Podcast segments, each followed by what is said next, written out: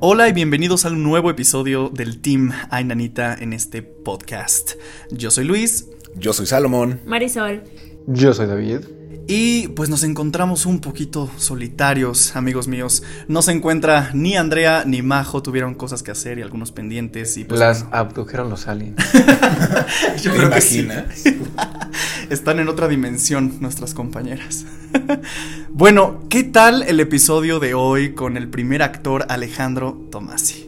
Estuvo bueno, ¿eh? La verdad es que, mira, yo no tenía el placer de conocerlo directamente. Digo, sí como que lo ubicaba por su cara, porque creo que es, al- es alguien que seguramente has visto alguna vez en la tele, pero no sabía qué es lo que había hecho. Ya cuando contó, tú, ah, bueno, ya sé quién es, pero me, me gustó mucho lo que comentaba. Creo que se expresó muy fluido, muy amable, entonces me, me disfruté el programa. Una de las cosas que mucha gente preguntaba y escribía en nuestras redes sociales cuando anunciamos al invitado era sobre su participación en La Dama de Negro. Y bueno, si quieren saber qué pasó, no se pierdan el episodio porque sí tiene ahí unas dos experiencias con esa obra que en lo personal es de mis favoritas en el teatro de terror. Y bueno, este, vamos a empezar a hablar de los temas que se tocaron dentro del anecdotario con Alejandro y casas embrujadas. Él nos contó un poco de cómo a lo mejor un arcángel, ángel, este, o una entidad, vamos a llamarla así, lo abrazó y ahorita entiende que a lo mejor esa entidad le avisó que le iban a robar las llantas de su coche, pero él sintió muchísimo miedo, un escalofrío cañón de que alguien lo estaba abrazando y decidió mudarse. Pero ¿ustedes qué opinan de este tipo de cosas o que, que pueden quedarse a lo mejor en las casas? ¿Ustedes se han mudado por alguna casa que está embrujada? Mm, No por esa razón, pero sí me he mudado. Yo igual me he mudado, pero no por una razón así. Yo me he mudado muchas veces. Yo creo que como unas 12 tal vez. Y ¿Qué? sí, son muchas. Wow. Nos, Wow. nos gustan las casas. Bueno, mis papás. El pudiente. Me, he mudado, me he mudado 12 veces porque me alcanza. 12 veces. No, porque pues nos corren de las casas. Ok, ok. No, eh, y de hecho una de esas casas es la que les contaba en otro podcast, que estaba cerca de, un- de una barranca y fue donde vimos a esta niña. Y en esa casa fue, creo que ha sido la, casa en la que menos tiempo hemos vivido. Creo que no llegamos ni siquiera al año. Y pues yo estaba chiquito y ni siquiera, pues, como que entendía por qué nos movíamos tanto. Y ya mucho más grande nos contaron mis papás por qué nos mudamos. Y es muy curioso porque esa casa, pues era casa nuestra. Mis papás la habían empezado a construir cuando se casaron y todo, y nos fuimos a vivir allá, pues cuando estábamos este, chiquitos. Entonces, eh, les digo, después de que pasa esto lo de la niña, retomando la historia del podcast, en esa casa mi hermano, yo le llevo el cuatro años, estaba muy chiquito, él tenía como cinco años tal vez, cuatro años. Y tenía muchas, muchas pesadillas. Siempre, siempre despertaba llorando y se iba con mis papás porque soñaba feo. Y ya, o sea, pues normal, ¿no? O sea, un niño chiquito puede tener pesadillas. Y ya, o sea, pasaban esas cosas. Luego mi papá acostumbraba mucho a pintar en esa casa. Él pinta con óleo y teníamos un cuadro con un Cristo partiendo un pan. Esto, es importante para lo que les voy a contar ahorita. En esa casa, digo, mi, mi- mi hermano tenía pesadillas, mi papá pintaba. Recuerden esas dos cosas. Porque después empiezan a pasar cosas muy raras que nosotros no nos dábamos cuenta, pero mis papás sí. Mi papá manda traer a un tío que es como muy sensible a ese tipo de cosas, porque él dice que siente algo, una presencia muy pesada. En la mente sentía muy feo. Y mi papá nos cuenta que él, estábamos, estábamos en el jardín y nos toman una foto a mi mamá, a mi hermano y a mí. Nos toma la foto y ya, eran digitales. Luego las manda a imprimir mi papá, como una de esas farmacias. Y cuando revela la foto, en esa foto que estamos en el jardín los tres, nuestra cara está deforme. Pero deforme de una manera en que nuestras caras se ven muy, muy feas. Entonces mi papá se empieza a asustar más. Claro, porque bueno, de ti se entiende, pero de tu familia. Sí, No están tan feos. Mi mamá es muy, muy guapa, pero mi hermano y yo pues sí estamos. No, o sea, y, y le llamó mucho la atención eso a mi papá y sí se asustó, entonces fue de, no, saben que quemó la foto y no sé qué tanto hizo. Y como que en sueños se le decían, ah, pues este, vamos a atacar, a, voy a atacar a tu hijo por medio de los sueños. Y coincidía que mi hermano tenía muchas pesadillas. Entonces eran cosita, cosita tras cosita que trajo a mi papá a este tío, que les digo que es como muy sensible a ese tipo de cosas. Y no estábamos en la casa, estábamos en la escuela, mi mamá, mi hermano y yo.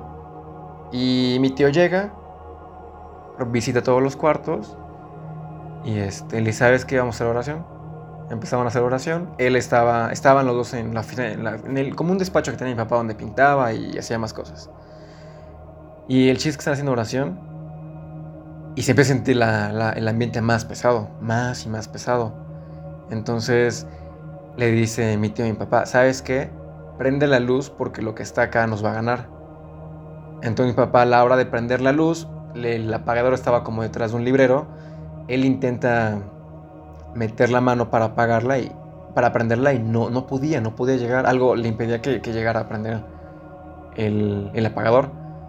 El chiste es que logra, él logra meter su mano bien para prenderlo y cuando se prende, la energía se baja, él le dice mi, mi tío y mi papá, ¿sabes qué? Esa energía se esconde en el cuadro, en el, el Cristo que parte el pan. Dice, eso se acaba de esconder ahí y ahí es donde, donde él vive. Y mi, y mi tío le, mi papá le preguntaba entonces, o sea, ¿qué es eso? Y él, él decía que era como el espíritu de un pastor que estaba muy enojado pero mi papá dijo, no creo que esto sea un pastor, esto debe ser algo más, más oscuro y más feo. Más diabólico. sí, más diabólico. Entonces, eh, pues, ¿saben qué? Mejor nos vamos de la casa y bye. Porque justo en el jardín de la foto se empezó a hacer una mancha como de humedad. La casa era nueva. Una mancha de humedad, pero con forma, o sea, tenía, tenía cara la mancha. Era una cara del tamaño del muro. Qué horror. Y este, y sí, o sea, en, esa casa sí, mi mamá me cuenta que el, ambiente y toda la vibra siempre fue muy, muy fuerte. Igual se apagaban las luces y todo ese rollo. Y por eso nos mudamos, yo no sabía. Esa casa la vendieron, igual la fueron a bendecir y todo, y se vendió. Y años después eh, le llaman a mi mamá y le dice, señora, o sea, venga, venga a ver la casa porque se está cayendo. Es como, ¿cómo se está cayendo la casa? Y este. Y fueron mis papás a, ver la casa. Yo recuerdo haber ido con ellos, pero me quedé en el coche, obviamente. Y mi mamá me cuenta que, que toda la parte del jardín como que se estaba hundiendo. La casa como que se veía muy, muy triste. O sea, podría ser como la descripción de la casa. Como la de Monster House. Como la de Monster House, sí, sí. Entonces la energía que estaba ahí estaba muy pesada. Ya nunca supimos qué pasó con eso. Y ya no he regresado. Me da curiosidad pero la verdad sí como que, como que respeto mucho porque sí es... La vibra y todo eso sí eran cosas muy feas. Mm. Entonces fue como, mejor, bye. Oye, ¿y qué pasó con la pintura del Cristo partiendo el pan? Ah, la, la pintura la, la, quemó mi papá porque teníamos una chimenea. Y dijo papá, no sabes qué, bye. ¿Y nada extraño pasó cuando quemó la pintura? Pues no sé, tendría que preguntarle. Mm. Sí, pero él me dijo, o sea, o sea, como que igual, es que mi papá como es, también es como muy sensible de parte de la familia de mi papá como que la familia es un poquito más sensible a muchas cosas, eh, pues como que no, no, no, comparte tanto ese tipo de, de, experiencias. Y si él ha visto cosas o, o, ha sentido cosas, prefiere no decirnos a nosotros porque pues sabe, o sea, como que lo que nos, lo que nos estamos metiendo. De hecho, por ahí tengo una experiencia igual con una película de terror que después se las voy a contar con mi papá. Por eso dejé de ver películas de terror por mucho tiempo. No manches. O sea, yo cuando me mudé de esta casa en la que estamos, yo llegué a vivir aquí hace, no sé, 10 años tal vez. No sé, ya bastante. Y pasaban cosas, o sea, pasó como la experiencia que conté más cañona de la casa de aquí al lado. Este, como que escuchábamos que se azotaban puertas, como no sé, o sea, llegaban a pasar situaciones un poco extrañas, pero no tan. Lo de las niñas con mis amigos, este. Y bueno, nos mudamos por situaciones en las que habíamos conseguido otra casa y pues bueno, pero nos duró un año o dos, creo, el estar fuera de esta casa. Tal vez tres, la verdad es que no, no me fijé tanto en el tiempo porque yo estuve mucho tiempo en Ciudad de México. Y este, regresamos por azares del destino y este y todavía se sentía una vibra extraña, entonces decidimos remodelarla, pero bueno, más que remodelarla, darle mantenimiento y volver a pintar toda la casa tanto por dentro como por fuera. Y las personas que trabajaban en ese mantenimiento nos decían que les cerraban la puerta del baño o los encerraban o les azotaban las puertas y que había mucha actividad un poco extraña, porque esta casa se empezó a usar como este escuela, pero donde nada más venían a dar como técnicas de odontología o algo así. Ah, ok, ok. Ajá, pero no escuela con niños ni nada de eso, o sea, no, nada, sino con gente ya que está estudiando a lo mejor un posgrado en odontología o qué sé yo. Y, pues sí, la vibra era rara, pero entonces estos este, señores, como obviamente como buenos supersticiosos un poco, decidieron combinar agua bendita con la pintura de la casa y toda la pintaron con la combinación de esto.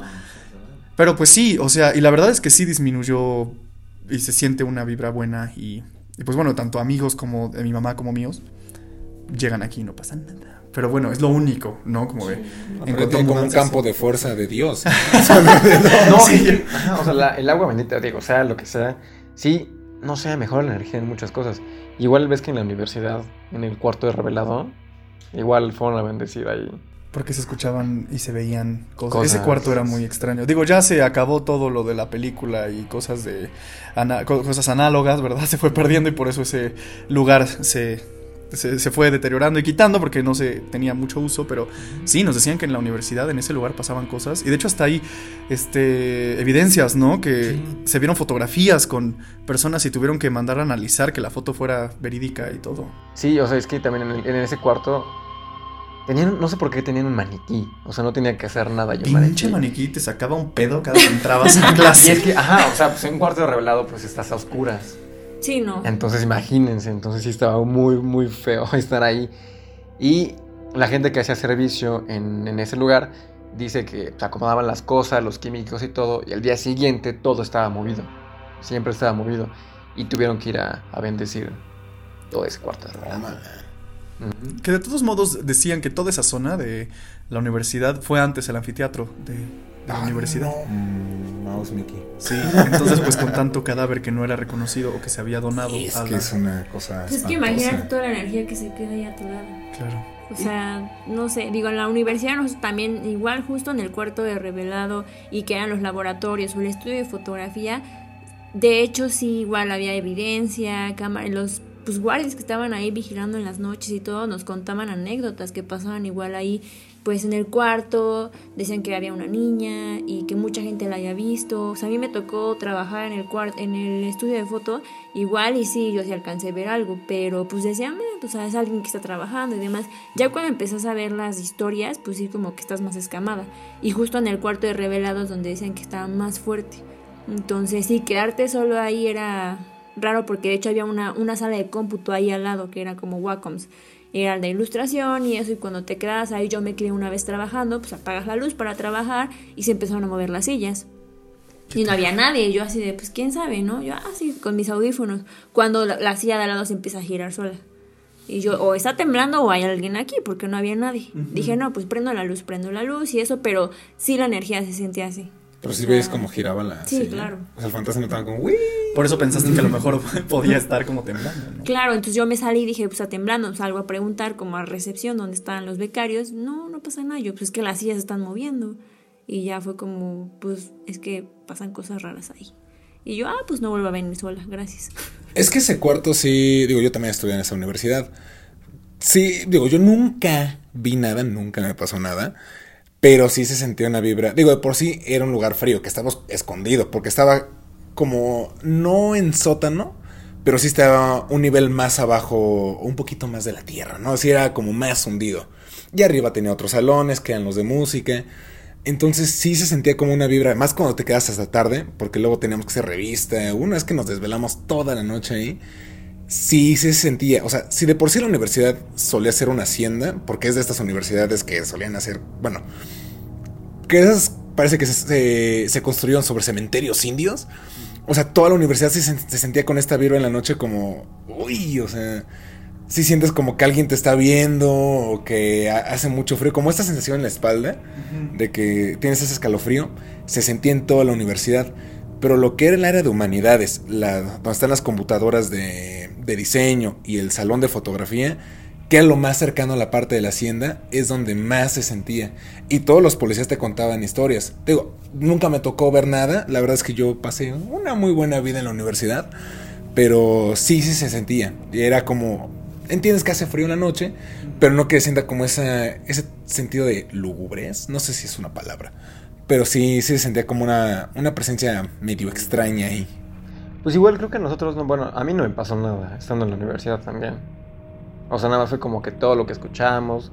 Y pues sí, supimos que fueron a, a bendecir y todo, pero pues, la verdad yo nunca vi nada. Sí, no, no, yo tampoco. O sea, sí escuché todas esas leyendas que pasaron y fue súper sonado la bendición de esos salones y de ese laboratorio, que después lo quitaron y ya se volvió en un estudio de foto normal, ¿no? De, pues ya digital. Este, pero esto me pone a pensar que siempre, ¿no? Como que en las escuelas, ya sea universidades o preparatorias o eso, siempre, o están en un cementerio o, o, o pasan cosas este, paranormales. Todas las escu- me acuerdo que en mi escuela, mi escuela, yo fui a una escuela católica, entonces igual, eran puras monjitas. Uy, sí, sí. Y, este, y habían un montón de leyendas de que no, es que antes aquí, como todas las escuelas, era un panteón.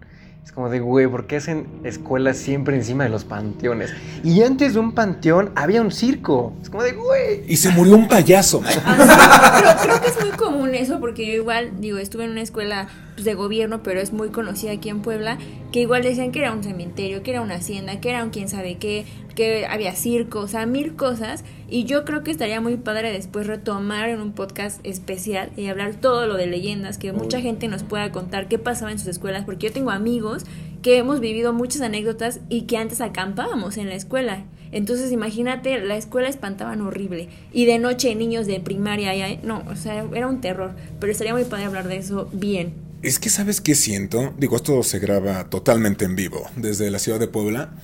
Pero sí siento que en Puebla hay como una sensación medio extraña. Incluso la gente que viene, o sea, amigos, hermanos, parientes que vienen a visitar, siempre me dicen como...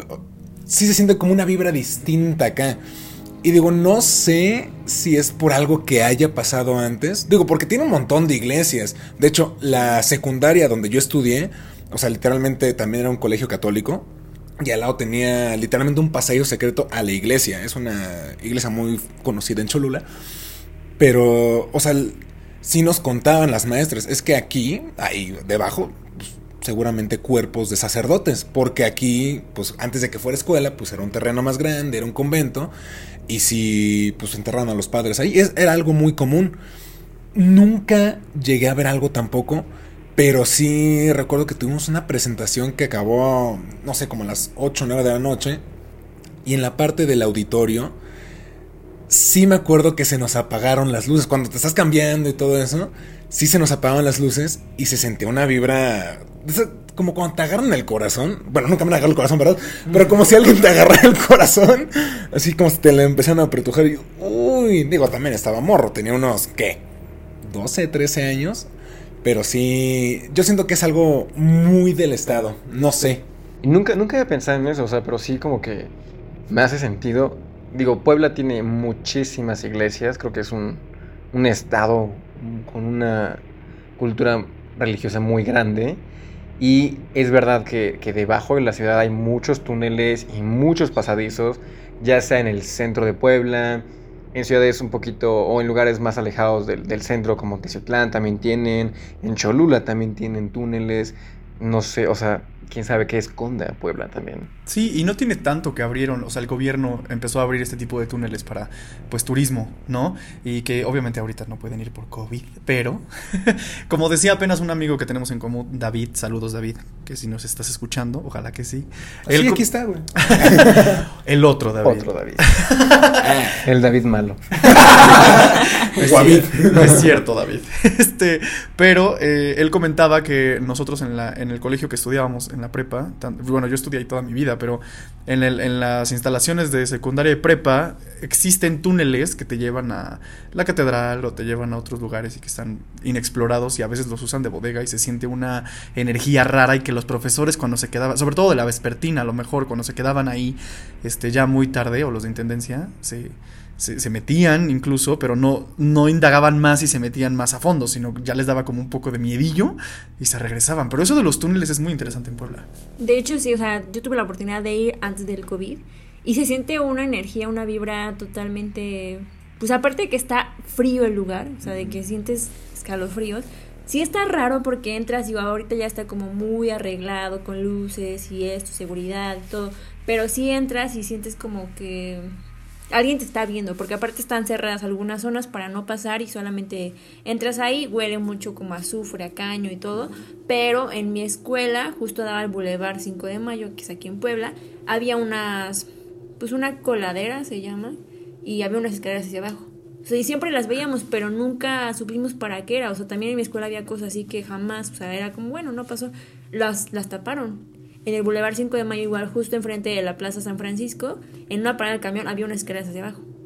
O sea, hay muchos lugares así que coinciden, pero sí, se siente una vibra totalmente distinta. Sí, no, y ahorita que lo mencionas, digo, eso está cerca del centro de Puebla. También hay un lugar que se llama San Francisco, eh, bueno, aquí en México, en el que es una plaza y todo eso, pero sí, o sea, si, si tú vas caminando hay algunas que parecen coladeras, pero si tú te fijas bien, tienen escaleras.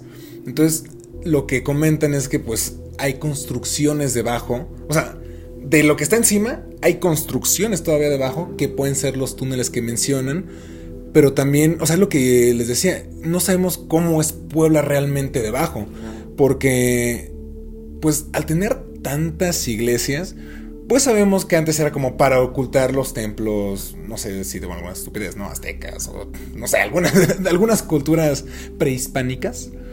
O sea, entonces, ¿cómo será? Porque simplemente en Cholula, que está la iglesia en el cerro, hay una pirámide debajo. Y la zona arqueológica, o sea, es poquito lo que hemos explorado. Pero si tú entras al cerro, o sea, creo que la entrada es gratuita. Pero si tú entras y la parte que está abierta al público, tú puedes ver pues cómo se ven túneles hacia abajo. Y son túneles digo muy estrechos pero que se ven que se pierden en la oscuridad. Entonces yo creo que toda esa parte que es San Pedro Cholula si se obviamente no va a pasar nunca pero si se quitaran como las toda esta parte de las iglesias y las casas yo creo que podríamos encontrar algo muy grande. No sabemos hasta dónde se extiende la pirámide qué hay más de ruinas porque incluso en mi casa que no está muy lejos de Cholula de repente cuando pues han hecho arreglos de que por ejemplo pusieron la cisterna o que de, repente el jardinero está pues cavando para poner plantas, salen como esta, estos residuos de, de vasijas. O sea, y se ve que están talladas o que tienen este como pintura de esas casas que hacían con fruta y sangre, no sé. Pero se nota que tienen ese tipo de cosas. Y son cosas que luego tú ves en exhibiciones de arqueología, de, de museos ahí en Cholula. Entonces, creo que sí, Puebla está un poco maldito. Sí, o sea, es que quién sabe, o sea, por qué sea igual, no sé si sea la, altura o la ubicación geográfica, pero sí es muy interesante, o sea, lo que dice Salomón, en Cholula hay una pirámide que se cree que es de las más grandes que hay en México, pero no se ve porque está pues, enterrada, básicamente. O sea, está bajo tierra. Y de hecho, Cholula era el centro ceremonial más importante o sea, las culturas, o sea, los cholutecas era como el centro ceremonial más grande de aquí de México, el más importante. Muchas culturas venían a hacer este, pues, rituales y todos sus todo eso lo que hacían, lo que hacían antes. Sí, tampoco sabemos, no somos expertos. Sí, claro, no, o sea, pero sabemos qué es eso. Y sí, justo lo que es, o sea, es, es, muy como inexplorado aún todo lo que, lo que esconde Puebla. Visita Puebla.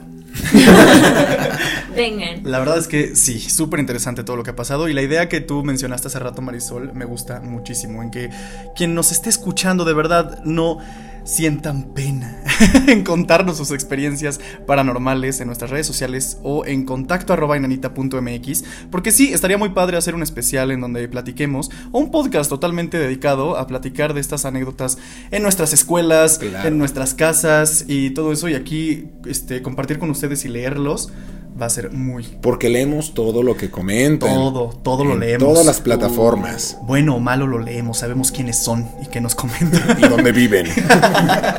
no, pero de verdad, mil gracias a todas las personas que se toman el tiempo de dejarnos un comentario en cualquier lugar. Eso lo agradecemos muchísimo. Ustedes nos hacen mejorar. Otra de las cosas que se tocaron dentro del anecdotario fue el, la sanación. Él hablaba de que ha tomado como talleres, cursos, porque tiene el don de la sanación, y que en algún momento le llegaron a ver destellos de luz verde gracias a una de las cámaras y, y que no sé qué. Y hace rato, como mencionaron también lo del agua bendita, también dijo mucho Alejandro Tomasi que tiene que ver con la fe que le tienes a las cosas y la fe que sientes de que algo te puede curar o algo te puede ayudar a que una mala energía se vaya. Entonces, bueno, vamos a empezar a hablar sobre esto. Yo quiero retomar un poquito lo que les contaba hace un rato. Ven que les platicaba que mi papá fue con un tío a esta casa. Bueno, ese tío es... Me llama mucho la atención. Desde chiquito me ha llamado la atención por todo lo que hace. Porque él justo... Es que no quiero decir que cure o que... Pero va mucha gente como para que la ayude. Y él, pues no, no, no, no, no, no le ha puesto un nombre o algo así él hace mucha oración, él cree mucho en los arcángeles y todo ese tipo de cosas. Y pues la verdad sí, sí ayuda a la gente, o sea, yo he ido y sí, yo empecé muy, muy, muy escéptico, porque pues yo cuando acompañaba a mis papás a ver cómo curaban a alguien, es que no, no es como magia negra, no es magia, es, no sé, es, es algo muy raro, es, porque es energía. Y yo te les voy a contar lo último que vi con él. Porque cuando yo era chiquito, pues acompañaba a mis papás y todo. Y él, hagan de cuenta que lo que hace es que como que da masaje. Da masaje, hace oración y ocupa una jeringa sin aguja, porque inyecta sin la aguja, cabe mencionar otra vez. Porque una vez me tocó a mí que me atendiera y yo dije, pues la aguja, pues, o sea, la, la jeringa no tiene aguja. Como que la prepara y a la hora que me va a inyectar, yo siento la aguja. Entonces ahí fue cuando dije, ok, esto sí, sí tiene algo. Entonces, este, ya cuando lo viví como en, carne propia fue de, ok, aquí hay algo interesante. Y luego mis... Ha, ha, ido mucha gente que va con él, que le ayuda a lo mejor con problemas en el cuerpo, lo que tengan. Y cuando van al doctor es como, no, pues usted este, ya va, va mejorando, ¿qué hizo? ¿Qué ha hecho? Y pues nada, o sea, él, cura con energía y todo eso. Y de hecho cuando ustedes van, se, el, cuarto huele mucho a medicina, huele como un hospital. Y pues mi tío no ocupa medicinas, o sea, es, es como muy, muy ajeno a todo ese tipo de, de, medicamentos y de cosas. Pero él dice que tiene ese don, o sea, desde chiquito lo, lo ha tenido. Nació con él y lo fue desarrollando y y ha ido ayudando a mucha gente. Y la última vez que yo lo vi fue igual acompañé a mi papá y acompañé a mi hermano. Y hagan de cuenta que él tiene como una cama donde los acuesta y les da masaje. Les digo, es como un masaje lo que da. Y estaba mi hermano acostado y yo dije, voy a poner atención a ver si logro ver algo o si pasa algo, porque les digo, siempre hay ese como escepticismo que dices, es que, pues no lo sé, está muy raro. Por lo mismo. Sí, o sea, no lo sé, Rick, parece falso. No, porque, o sea, como no lo entendemos y no sabemos bien qué es lo que pasa, pues sí, como, pues hasta no ver, no creer. Claro. Pero digo, ya lo he sentido y ya lo he vivido, entonces como que voy creyendo más en eso y es como sí, o sea, y le tengo mucha fe, o sea, a mi tío.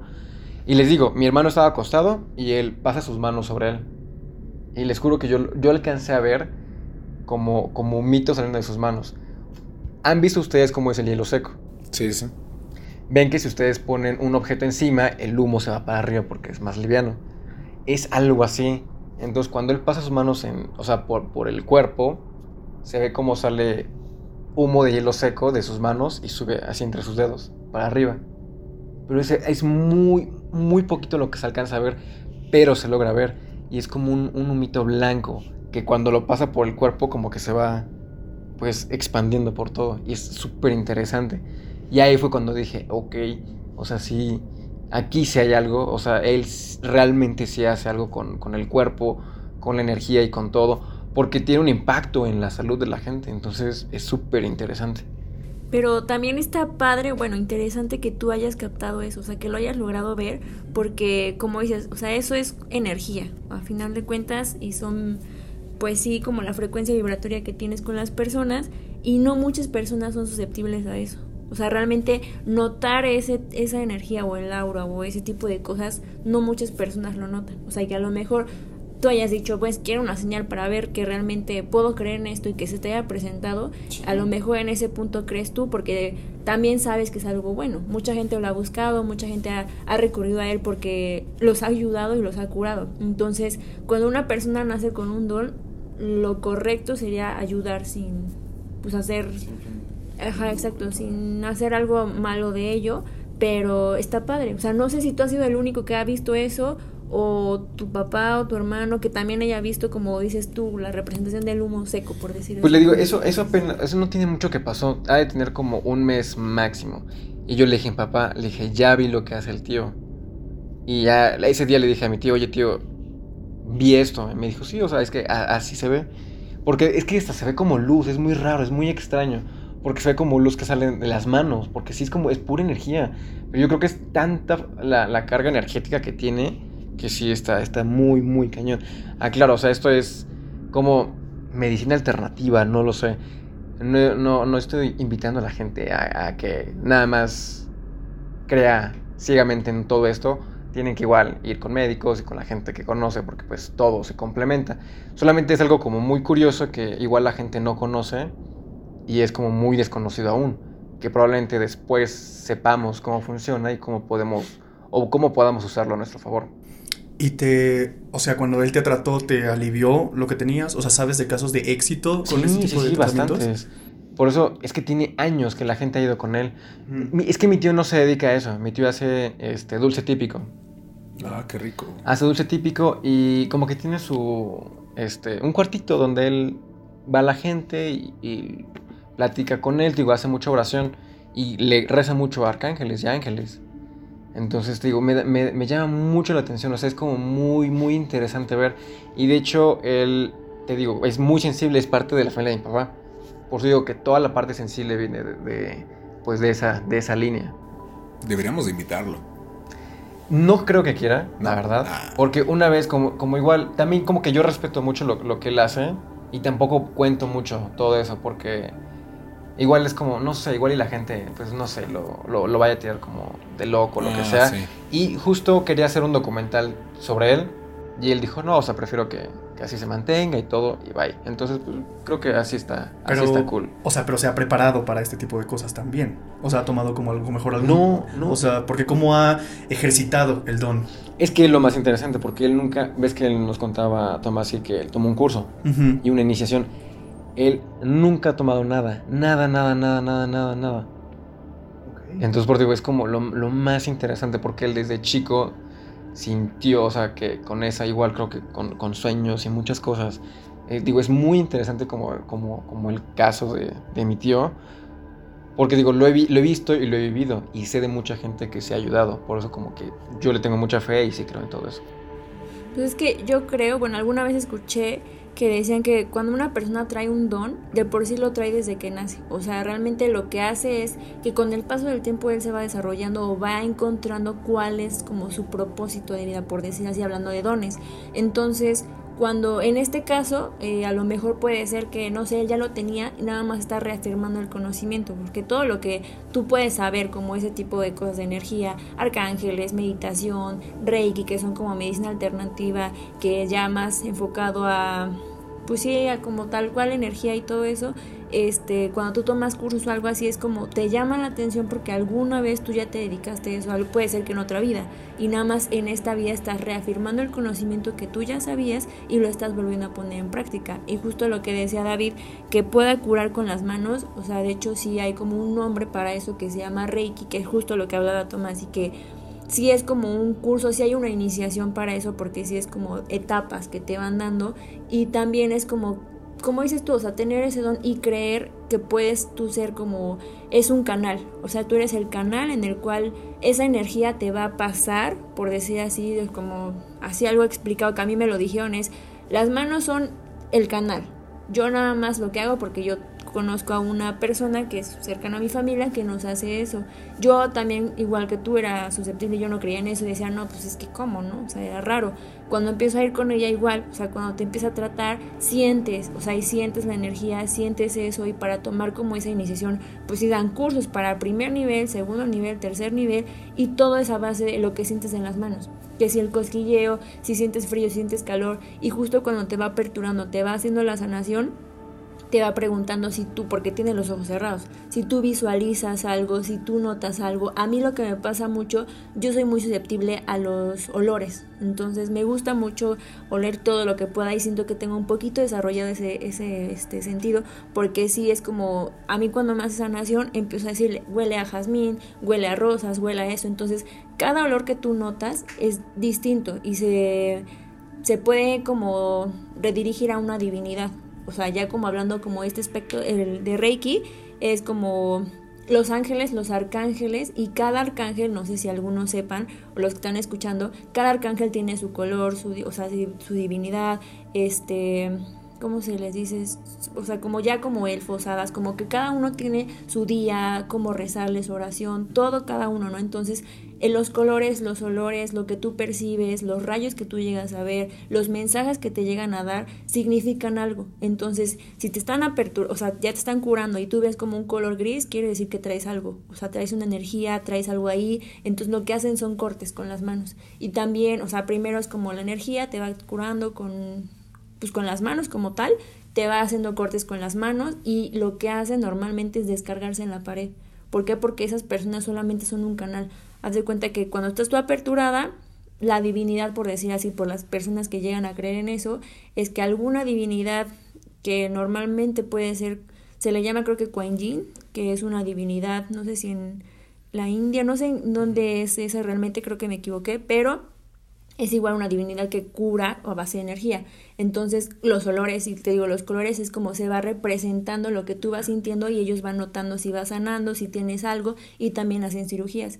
Pero en este caso no es con aguja, o sea, en este caso son con dedos, con, pues, con mudra, se podría decir así, y te van haciendo cirugías para quitarte todo lo que tú traes ahí. Y también cortes energéticos, que son pues con espadas que son ya curadas y te van haciendo cortes si tú traes algo de otra vida, si tú tienes mucho apego con una persona, como que te va haciendo esos cortes para dejar toda la energía mala y no te quedes con ello porque pues también es a la larga sí que trae consecuencias. Entonces, y creo que todo esto que estamos hablando de la sanación y la curación y estos dones que tenemos a veces los seres humanos, que transmitimos, ¿no? Porque sí transmitimos, independientemente a lo que el don que tengamos, todos transmitimos algo a otras personas. Pero creo que sí va mucho más allá de la religión, ¿no? O sea, de que...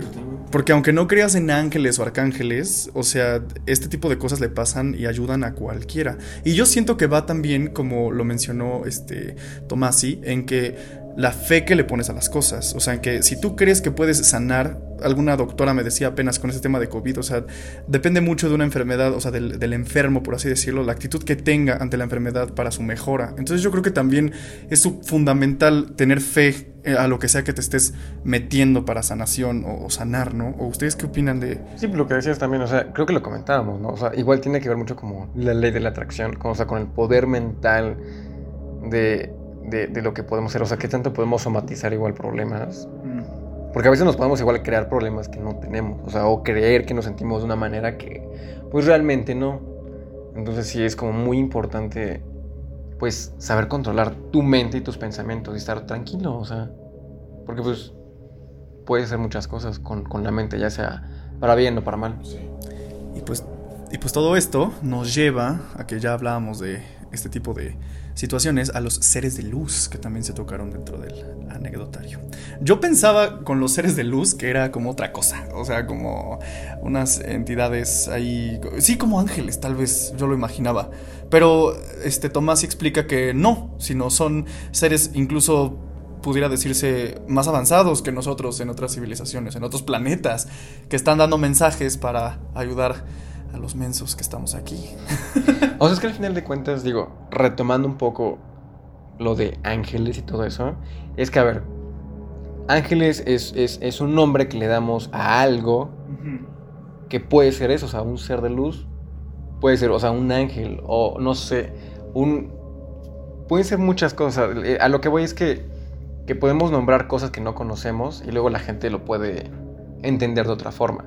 Pero sí, justo eso. O sea, a lo mejor los seres de luz pueden ser extraterrestres o, o- o- o- seres de otras dimensiones que están vibrando, como decíamos la otra vez, a- a- a otras ondas que nos mandan señales, nos ayudan. Incluso podemos ser nosotros en otra dimensión que nos ayudamos a nosotros mismos. Ya metiéndonos mucho como tipo interestelar, podemos ser nosotros nuestro propio ser de luz que nos ayudamos y nos guiamos porque sabemos cuál es el buen camino. Sí, a mí me gusta mucho pensar que, que puede ir por ahí, ¿no? O sea, lo comentábamos en el podcast pasado, creo que ese es el pasado, ¿no? El de los extraterrestres. Sí. O sea, que puede que no. O sea, que no sean como lo pintan las películas de Hollywood, ¿no? Así como ah, los aliens malvados y que te vienen a conquistar. No, o sea, precisamente puede ser, pues, mm, como nosotros lo entendemos, como ángeles en otro plano, en otro planeta, en otra galaxia, si lo quieres ver así.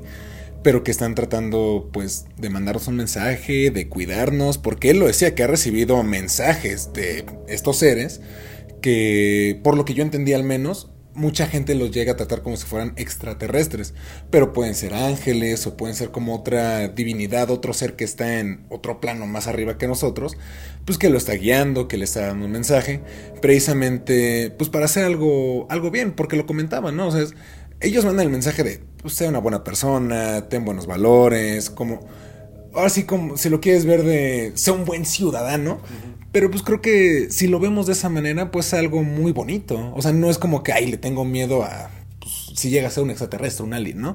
Sino es como, ah, pues un mensaje de amor, es un mensaje de paz, que creo si predicáramos todos de, pues sí, voy a ser bueno con todos y hacer acciones correctas, acciones buenas, pues quizá estaríamos mejor como humanidad. Vibraríamos mejor. Y de hecho ves que lo comentaba, ¿no? Que hablaba sobre los hertz, que ahora ya, ah, ¿cuánto? No recuerdo si dijo cuarenta y tantos. Que ¿no? originalmente, si no lo- me equivoco, digo, ya lo podremos corroborar después, que la Tierra originalmente estaba en 6. Y ahora estamos como en 44. no, según yo está en 90 y tanto. Es algo así que Ajá, digo. o sea, cambió Digo, yo no sé qué significa eso, mm, soy un ignorante, pero pues sí cambiar de 6 a 96, pues supongo que no es lo mejor. Sí, y no, y más que nada o sea, debe sentirse como un cambio tan radical. Que es curioso que, que ahora, no sé si sea un fenómeno generacional, pero mucha gente está como. O sea, creo que la depresión es como la nueva enfermedad o la enfermedad más común ahorita. O sea, mucha gente tiene ansiedad, tiene depresión. Y les digo, no se tenga que ver justo con, con vibraciones o con, con que somos más gente y ahora es más común que lo veamos o por la generación o por el tiempo. La verdad, pues no sé, o sea, me llama mucho la atención ese fenómeno. Yo es lo que le- les quería preguntar, porque sí decía que, que por esto mismo que estamos, o sea, que la Tierra está como a 90 y tantos y nosotros estamos a 6, o sea, porque es como nuestra frecuencia. O sea, yo sí les quería preguntar, ¿ustedes sí se han sentido como con esta depresión o con esta ansiedad? Digo, porque yo de mi parte, digo, tengo días en los que me siento ¡uh! súper increíble y genial y motivado a sí el proyecto, sí el trabajo, sí la escuela, lo que tú quieras. Pero si hay días en los que no es como que haya dormido mal o que esté enfermo o, o que me haya pasado algo en particular, pero si hay días en los que simplemente me despierto y digo, güey, o sea, no tengo ganas de nada. Y el no hacer nada me lleva como, ay, pues no hice nada y me deprimo y me siento mal y empiezo a sobrepensar las cosas que de repente es como, güey, o sea, ¿de dónde viene esta sensación? ¿De dónde, o sea, ¿de qué lo originó? Digo, muchas veces es como, ah, pues tuvo un problema, no sé, familiar o con, al- no sé, con la novia o con los amigos, no sé, ¿sabes? Y como que sí, sí te vienes abajo. Pero así de la nada, no les ha- no sé si les ha pasado a ustedes. Sí, de hecho sí, ahorita es muy común que esté pasando eso, como decías, justo por la energía y la frecuencia vibratoria que todos tenemos.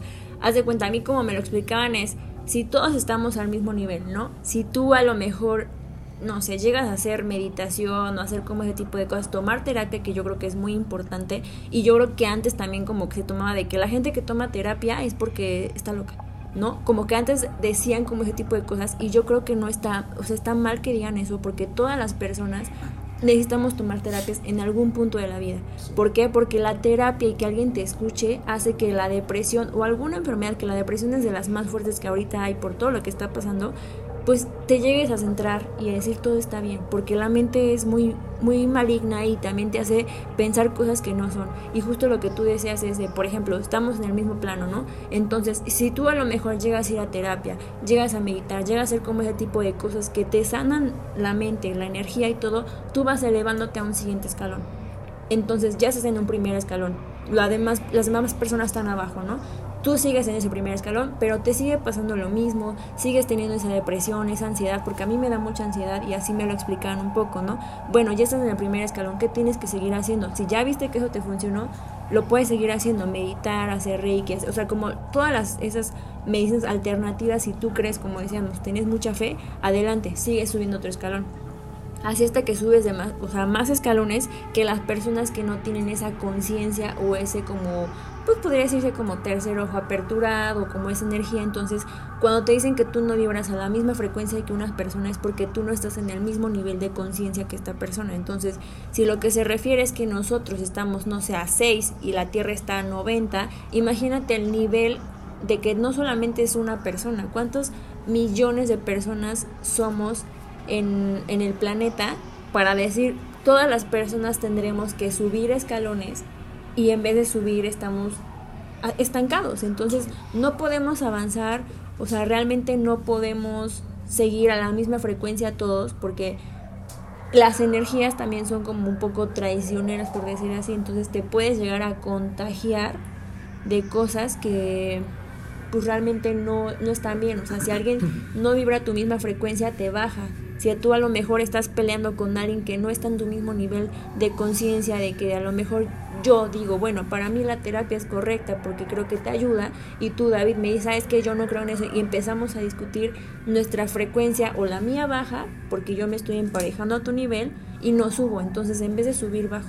Y así es más o menos como se maneja. Entonces, lo que normalmente hacen es eleva tu frecuencia, eleva tu energía, tu conciencia, tu nivel de apertura. Entonces, dejar como a un lado esas energías. Y ahorita se está sonando mucho ya como esos talleres o cosas de que que te tiene que importar tu paz mental, ¿no? Y que creo que es muy importante ahorita en cuarentena que todos, todos pidamos ayuda. No hay ningún problema con decir, me siento mal, tengo ansiedad, me siento triste, porque hay momentos como dice algo, despertamos y es como de, ¿qué hago? O sea, ¿qué hago aquí? No tengo nada que hacer.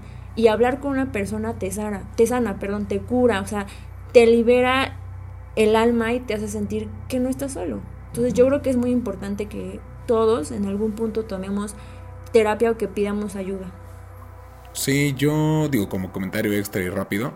Sí, este, durante esta cuarentena, pues sí, creo que todos hemos pasado por esta depresión y qué voy a hacer y como que a todos los que salimos o estábamos apenas empezando a trabajar y ver este tipo de cosas ya como más de la vida laboral, pues sí llegó esto a darnos en la torre. O sea, y yo sinceramente sí tenía días en los que me sentía fatal. O sea, a pesar de que trabajaba, a pesar de que estaba con mis proyectos, sí me sentía mal, mal, mal.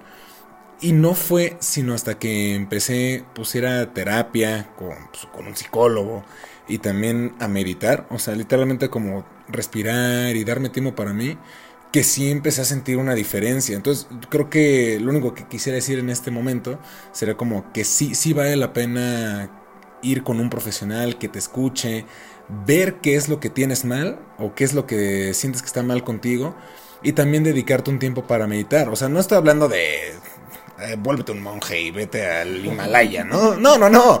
O sea, o conviértete en el avatar, no. Simplemente es como darte tiempo para ti mismo, reconocer qué es lo que te duele, qué es a lo que quieres llegar y creo que eso te puede ayudar a poner las cosas en perspectiva, que creo que es lo que nos hace falta a muchos.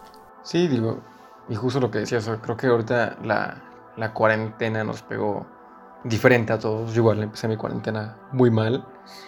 Y, y sí, o sea, ustedes deberían usar y creer en lo que ustedes quieran y les ayude a vibrar mejor. O sea, al final de cuentas, pues a los que los va a afectar van a ser ustedes. Entonces, pues, si deciden creer en lo que les sirva y lo que les ayude, pues adelante. Si eso los ayuda a vibrar bonito, pues está, está, está bien. O sea, nadie les puede decir que esté mal.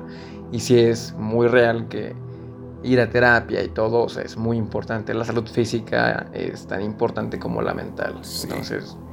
Quiéranse y llámense, amiguitos. vibren bonito, por favor. Vibren bonito, hablen con personas que los quieran escuchar o busquen ayuda si lo necesitan para vibrar todos tranquilos y en armonía y distráiganse y por qué no también distraerse con nosotros en este anecdotario de Ay, nanita.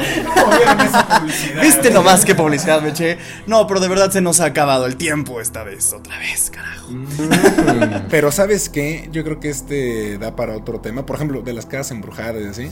Digo, yo tengo unas anécdotas, no directas, pero sí de mi familia que me gustaría contar y lo mismo con seres de luz, todo eso. Creo que podemos tener una segunda parte y ya que nos acompañen Majo y Andrea, ¿no? Por favor. Hay que ir a rescatarlas. Porque además entiendan que ya empieza la semana spooky a partir de este miércoles. Y se vienen cosas. Ay, nanita.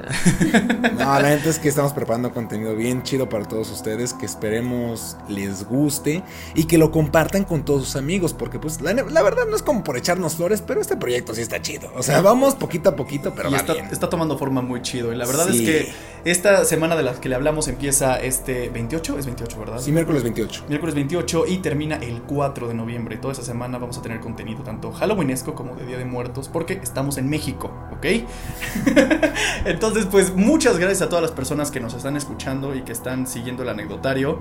De verdad, agradecemos sus comentarios. Por favor, mándenos sus anécdotas, experiencias, comentarios a cualquiera de nuestras redes sociales este, y al correo contacto arroba ainanita.mx. Nos despedimos, yo soy Luis. Yo soy Salomón, vayan a terapia. Marisol. Yo soy David. Cuiden los corazones de las demás personas, por favor, no sean malos. Y pues bueno, extrañamos mucho a Majo y Andrea. Un abrazo. Un abrazo, cuídense, bañense, nos vemos la próxima. Sí, un abrazo a Majo y Andrea. un abrazo. Chao, chao.